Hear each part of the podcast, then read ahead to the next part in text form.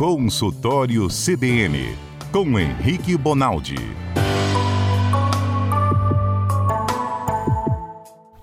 Henrique Bonaldi é um médico super paciente, estudioso e disposto a nos ajudar aqui na Central Brasileira de Notícias, na Rádio CBN, em especial no CBN Cotidiano. Às terças-feiras ele participa conosco esclarecendo dúvidas sobre doença, saúde, trazendo boas dicas, seja lá qual for o seu problema. O consultório está aberto, amigo. Não vou falar de íngua, porque íngua eu já falei 20 vezes, mas íngua. seja o que você estiver sentindo, dor no joelho, nariz entupido, garganta inflamada, olho com dificuldade de enxergar, seja lá o que for, aproveitem. Não é fácil encontrar médico disposto com paciência para ensinar a gente, não.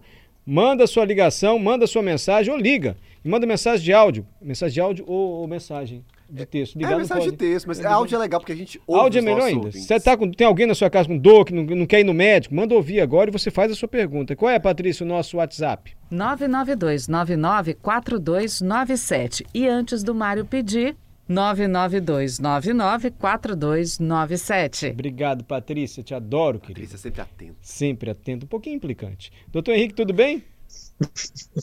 Boa tarde, gente. Tudo bem? Como é que vocês estão? Graças a Deus, tudo bem. Tem perguntas da semana passada aqui pra gente esclarecer, tá bom? Vamos nós, sem problema. Antes eu vou fazer uma pergunta pro senhor. Ai, Adalberto já melhorou com a cara. Não, sempre Mário tem que começar com uma Mas pergunta essa... dele. Qual é o remédio que, o remédio que avisa que você já bebeu semana... demais, doutor? Qual remédio que avisa que bebeu demais? É. Ah, não sei, não. Eu sei. Fala. Não, não, pode falar mais. Paracetamol.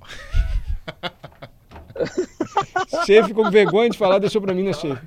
Era isso? Paracetamol? Isso, paracetamol. Paracetamol. Gente, é isso mesmo que eu, que eu ouvi? Doutor Henrique, desculpa. Era melhor a gente perguntar de íngua, hein?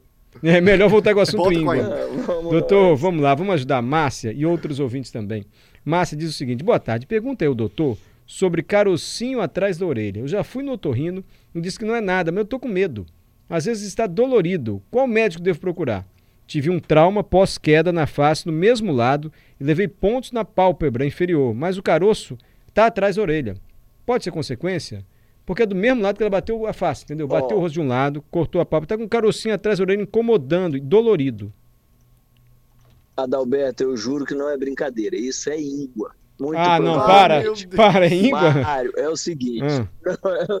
é o seguinte, a mesma história que a gente contou, machuca o dedo do pé, fica ali atrás do joelho, às vezes na virilha, fica aquela íngua. Na época que está inflamado, que aquilo está acontecendo, fica grande, com calor, doloroso, certo? Certo. Depois que esse processo passa, existe um negócio chamado linfonodo infartado, que é um linfonodo, que é essa íngua, que como produziu muita célula, ajudou muito naquela inflamação, ela acaba morrendo.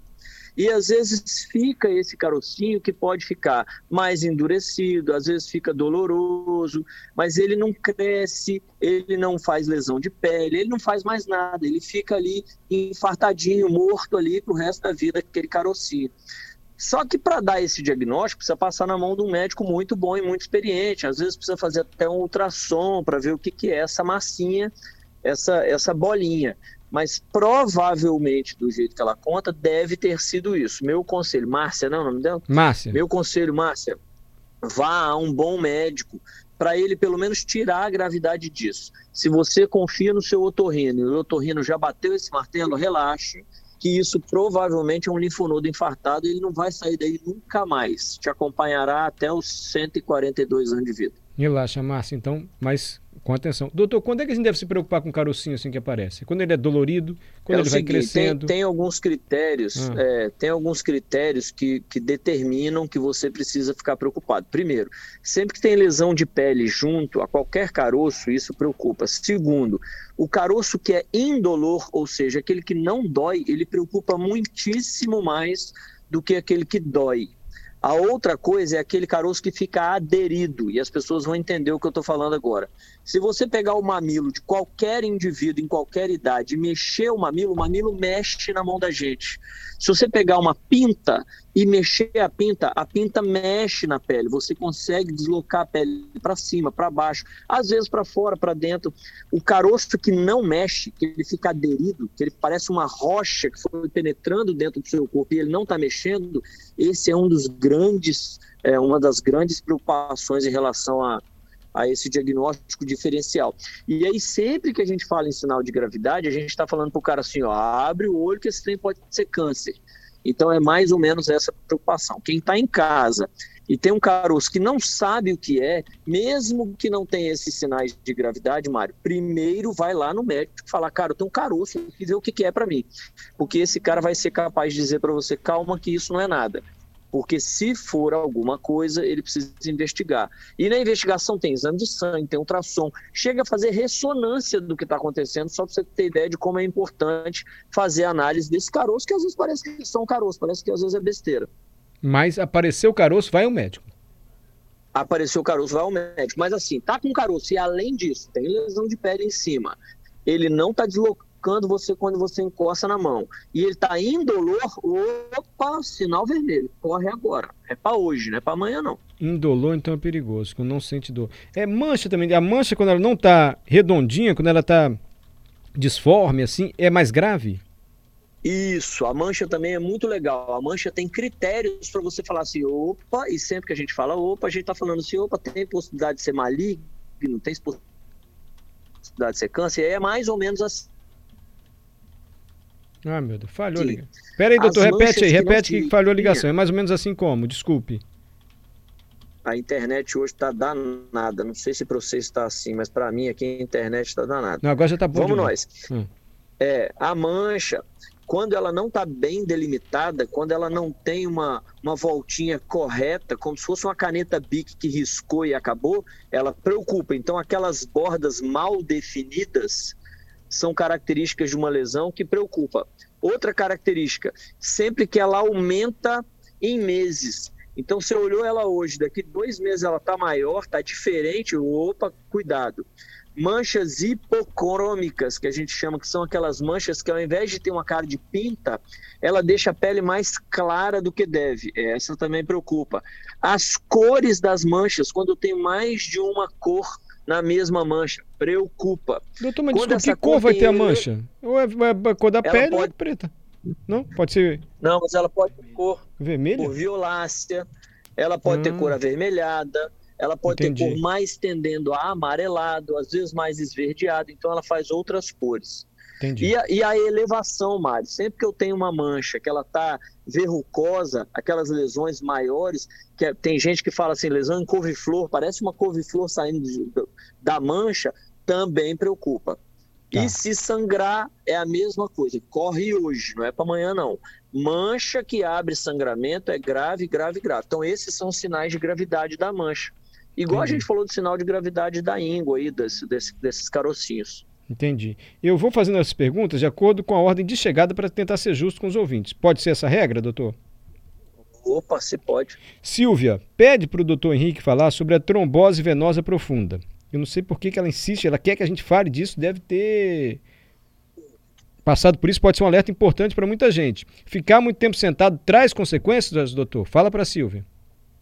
É o seguinte, existe até um score chamado score de Wells, que a gente na medicina usa para estudar a possibilidade de que esse indivíduo tem de ter trombose. Então, por exemplo, quem tem mais trombose é o cara que tem câncer, quem tem mais trombose é o cara que fez cirurgia grande, principalmente as cirurgias ortopédicas, abdominais.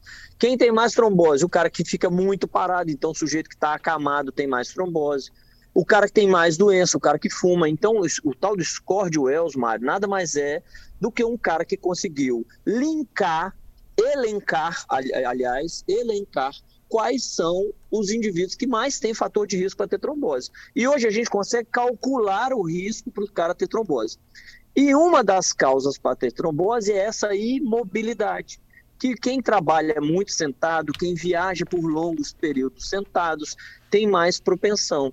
Então tem gente que tem esse risco tão alto, tão alto, que antes dele entrar no avião, por exemplo, fazer uma viagem grande, você dá uma dose de anticorpos coagulante, para ele não fazer a trombose venosa profunda, que nada mais é, Mário, do que um sangue coagulado, um chouriço que você fica dentro do vaso chamado veia. Dentro da sua veia coagula um sangue e interrompe o fluxo daquela veia. Não passa mais sangue a partir da hora que acontece isso. Qual é o maior risco da trombose? É além da trombose aquilo soltar e virar êmbolo virar uma massinha que corre no sistema do seu sangue e vai parar lá no pulmão, fazendo uma doença chamada tromboembolismo pulmonar, que é lazarenta para matar o sujeito. Então não deve ter trombose, não é porque a perna vai ficar inchada, vai ficar dolorosa, não é só por causa disso, não. É porque é um altíssimo risco de soltar uma parte e ele vai correndo lá no sistema de sangue, vai cair lá no coração direito. Quando o coração bombear, ele vai parar no pulmão e vai fazer tromboembolismo pulmonar, que é uma doença gravíssima, mortalidade gravíssima. Olha só, um chorizinho, tipo um chorizo mesmo que desgruda, vai andando assim pelo corpo, é, vai parar no um pulmão. Coágulo. É um coágulo. Doutor, tomara que você consiga ajudar a Maria. Eu acho que não vai conseguir, porque acho que é mais dor na alma do que no corpo. Mas a Maria diz o seguinte: e essa tristeza profunda no peito, mesmo medicada pelo psiquiatra? Hum. Maria, é o seguinte: Existe um tratamento que, que nos últimos anos aí, não só para doença cardiovascular, infarto, derrame, mas para doença psiquiátrica, a gente anda é, ignorando que a gente não deve fazer isso. Então, assim, ó, nem tudo, Maria, a gente cura com remédio, as pessoas precisam entender isso. Os hábitos de vida são determinantes para a saúde, não só do coração, mas para a saúde mental. Então, se você perguntar assim, quem é o cara que menos tem depressão, quem é o cara que menos suicida no mundo, quem é o cara que menos toma remédio terminado em LAN, alprazolam, clonazepam, é o cara que tem bons hábitos. Então, quanto menos cigarro, quanto melhor o peso, quanto melhor a atividade física, quanto melhor a dieta. E eu sei que é um contrafluxo, Mário. É muito difícil você provar para um cara que está deprimido que ele tem que acordar às 6 horas da manhã feliz da vida para correr na praia. É super difícil, é um contrafluxo mas é uma das coisas que mais melhora o equilíbrio emocional dos indivíduos que padecem dessas doenças psiquiátricas. E a gente precisa entender isso. Caso contrário, a gente aposta só na ficha do remédio e nem sempre o remédio consegue salvar 100% desses indivíduos. Acho que você ajudou sim. Maria, tá vendo? É, por mais difícil que possa parecer, a atividade física, Maria, pode ajudar muito, hein? Até a questão mental também. Está dizendo aí, doutor Henrique, não é só ele. Muitos médicos dizem isso, insistem após esse período da pandemia, que tanta gente padeceu, né, doutor? De uma ajuda para problema é... mental mesmo. Ô Mário, e ah. da década de 90 para cá, né, de 1995, 96 para cá, a gente teve um boom tecnológico nas medicações, né? Se você perguntar para o seu avô o que, que ele tinha para tratar remédio, remédio para pressão alta, tinha dois, três. Hoje eu tenho 11 classes, cada classe com 10 remédios, eu tenho mais de mil opções mais de 100, desculpa, mais de 100 opções. Então, então a gente foi acreditando ao longo da vida que ia dar para a gente ficar lá na churrascaria, na doceria, na cervejaria e tomar um remedinho e ia durar até 140 anos. Isso não é uma verdade. A verdade absoluta, escrita no livro, em todos os trabalhos e grandes diretrizes do mundo, é que o remédio ele vem depois do hábito se eu não conserto o hábito, o remédio não ganha de um hábito ruim. Isso precisa ficar muito claro. E eu não estou falando de infarto, que é a minha, minha área, não. Uhum. Eu estou falando de saúde como um todo. Câncer é assim, saúde mental é assim e assim vai. Tenta, Maria, tenta começar com atividade física, pode ajudá-la. A medicina que está dizendo isso. Reginaldo, posso seguir, Ô, Mário, doutor? Tem um número. Ô, Mário, deixa, é. deixa, eu só, deixa eu só finalizar com a Maria. Maria, presta atenção, se você estiver nos escutando, tomara que esteja. Existe um número, um japonês estudou esse trem. Existe um número que a gente, é, é, na teoria, isso parece ser uma verdade, que é assim, ó, espera 11 dias. Eles falam em 11 dias. Ou seja, vamos botar duas semanas, espera 14 dias. Por 14 dias vai ser insuportável a vontade de ficar na cama e não sair dela. No 15 o seu astral é outro. Isso já foi estudado o hábito se muda após o 11 primeiro, 12 segundo dia.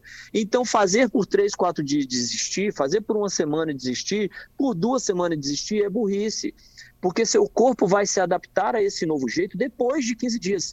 Então tem que encarar o touro aí por pelo menos 30 para você falar assim, pronto, agora eu tô livre daquele hábito ruim, tô meu corpo está começando a entender o hábito novo e vai começar a ser prazeroso. Aí, Maria, quem sabe, beat tênis, aula de beat tênis, ou caminhar sozinha na praia mesmo, com a musiquinha, faz bem, faz bem para o corpo e para a alma. Reginaldo, fiz uma operação de hérnia tem uns 10 anos. Mais de uns seis meses para cá, tá doendo quando eu ando.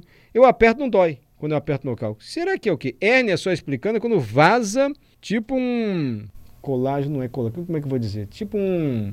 Explica, doutor. É a alça do intestino. É o seguinte, a gente, o intestino Ah, da gente gente, confundi com linguiça, hérnia com hérnia de coluna. Aquele de coluna, como é que chama? Que entre, as, entre os anéis da coluna? Hérnia também, não é? Hérnia de disco, eu tô É, confundindo. núcleo pulposo e, meu Cristo amado, agora até eu... Anel fibroso. É Anel o anel fibroso. fibroso que... É o isso, o núcleo pulposo que invade o anel fibroso. É isso que é a hérnia da coluna. Deve ser outra Mas a hérnia que ele tá ele falando, tá então, é falando- outra. Porque quando ele anda Isso, e a ele aperta e não tá dói, é outra hérnia. Isso, provavelmente hérnia inguinal, aquela da virilha e tal, né? Presta atenção, hérnia nada mais é do que sair um pedaço do seu intestino para fora da pele, para fora do músculo. Mas o intestino, aquele Aquele bololô de tripa que- sai, o intestino só explicou pra gente nas aulas de anatomia. Isso, Tem um monte de Isso tripa aí, embolada isso onde passa o alimento ali dentro. Ele sai do corpo? isso aí. A, a parede, o- seu abdômen não deixa cair a víscera, porque tem um músculo ali na frente chamado reto abdominal e oblíquos que seguram, Segura as tripas ali. faz uma contenção, como se fosse uma faixa. Isso. Tá. E- Essa estrutura de, de, de faixa de músculo, ela rompe Ah, ela enfraquece e faz um buraco.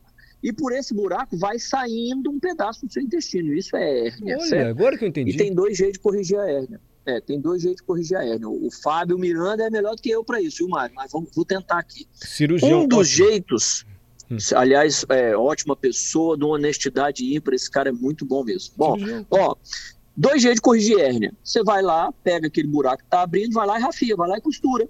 Igual a gente faz com roupa rasgada. E, Costura, e a, e a um pedaço tocha lá tava pra no- dentro do no intestino buraco. arranca um pedaço que tá saindo. Não, não, não. Você joga o intestino para dentro e, e rafia, certo? Sim. E o outro jeito é, além de fazer isso, você põe uma tela de proteção lá dentro. Na parte de dentro, você coloca uma tela igualzinho, igualzinho, exatamente igual. Você coloca uma tela na varanda, na janela de casa, para o seu menino não cair. É a mesma coisa que você faz. Entendi. Você põe uma tela, um aramado ali para dentro, que vai ajudar a não deixar aquela alça do intestino, aquele pedacinho da linguiça ali, sair fora. E aí depois você rafia. Ambos os casos pode ter refratariedade, pode ter recidiva. O cara que operou esse ano não quer dizer que ele vai ficar 15 anos sem ter a doença de novo. Então ele provavelmente vai ter de novo. E se ele tiver de novo, os sintomas vão aparecer de novo. Então, se ele começou com dor lá da vez passada, agora vai voltar a ter dor. Se ele começou a ver um saquinho aparecendo na virilha, vai voltar isso a acontecer. Então, a qualquer sintoma de quem já teve hérnia, cirurgião, vai lá dar um belisco no cara, fala, ó, me ajuda aqui, nego, eu tô tendo um trem aqui que eu tô achando que é de novo. Aí ele vai examinar, vai passar exame para ver o que, que é que tá acontecendo. É, eu achei interessante que o Reginaldo, ele mesmo falou, quando eu aperto não dói. Então será que é? Mas pode ser mesmo sem doer quando aperta, né? Pode ter rompido Pode, sua, sua pode. Ah, redinha aí, Reginaldo. Né, Isso, a hérnia não dói só quando anda, não dói só quando faz força, não é assim. Sintoma de hérnia pode ter dor, inclusive, em repouso. Gente, tem um minuto, dá tempo ainda para mais uma? Vai dar Se não der, a gente termina semana que vem. Renato de Guarapari. Tem uma dor crônica de reumatismo nos ossos do cotovelo. Tomei tudo que é tipo de remédio, nunca resolveu. Esses dias até menti. Fui na unidade de saúde e disse que tinha levado uma pancada. Eles fizeram um raio-x e deu que eu tenho um edema no local. Eu gostaria de saber o que é esse edema, esse reumatismo, pois já marquei uma consulta no posto de saúde tem dois anos, ainda não me chamaram. Tadinho do Renato, tá difícil no posto de saúde, hein, Renato? É dor no cotovelo, doutor, que não passa. Renato, reumatismo nada mais é do que doença inflamatória crônica. O que quer dizer isso? Quer dizer que você tem uma inflamação nas articulações, nas dobras, nas juntas, e isso é crônico. Isso não é por causa de uma pancada que você tomou. Você nasceu com a capacidade de inflamar as juntas mais do que outras pessoas. Dito isso, o tratamento não tem que ser voltado para o agudo. Quem bate o, dor do cotovelo porque deu um tostão, cura com remédio para agudo, 15 dias, 10 dias de remédio acabou. Você não. Tem um tantão de remédio que muda essa história da sua doença para melhor, lógico, incluindo, por exemplo, fisioterapia, terapias manuais, yoga, melhora de peso. Então tem um monte de coisa além de remédios que mudam a atividade da doença de forma crônica. Então esquece ir para o pronto-socorro. A sua doença não se trata no pronto-socorro. A sua doença se trata dentro do consultório de um cara chamado reumatologista, quiçá de um bom ortopedista, ou às vezes até um bom clínico, mas não pode sair desse eixo de entender que isso é ambulatorial, não é pronto-socorro. Pronto-socorro é para quem deu uma topada e resolve em 10 dias. Você não é isso. Eu acho que precisa de um encaminhamento, né, doutor? Para chegar no médico deve ser isso também, né? Não sei. Ele já deve ter o encaminhamento, Mário. Ele está até falando que ele está dois anos esperando. Isso. infelizmente, Mário, é comum no SUS ainda. Uhum. Ô, doutor Henrique, olha, show, senhor, viu? O senhor presta um serviço pra gente, explica com a paciência que até eu entendo. Todo mundo entende. É, não entendi direitinho agora. Rompimento do. É verdade. Obrigado, viu, doutor, pela paciência, pela boa vontade, pela prestação de serviço na Rádio CBN. Imagina, gente. Obrigado eu. Já, já falei 500 vezes. Minha terça amanhece e adormece melhor. Me amarra em estar aqui. Obrigado mesmo. Fiquem com Deus. Boa semana e bom trabalho aí. E na quarta taça de vinho, toma um paracetamol. Paracetamol. Obrigado, doutor. Valeu, tchau.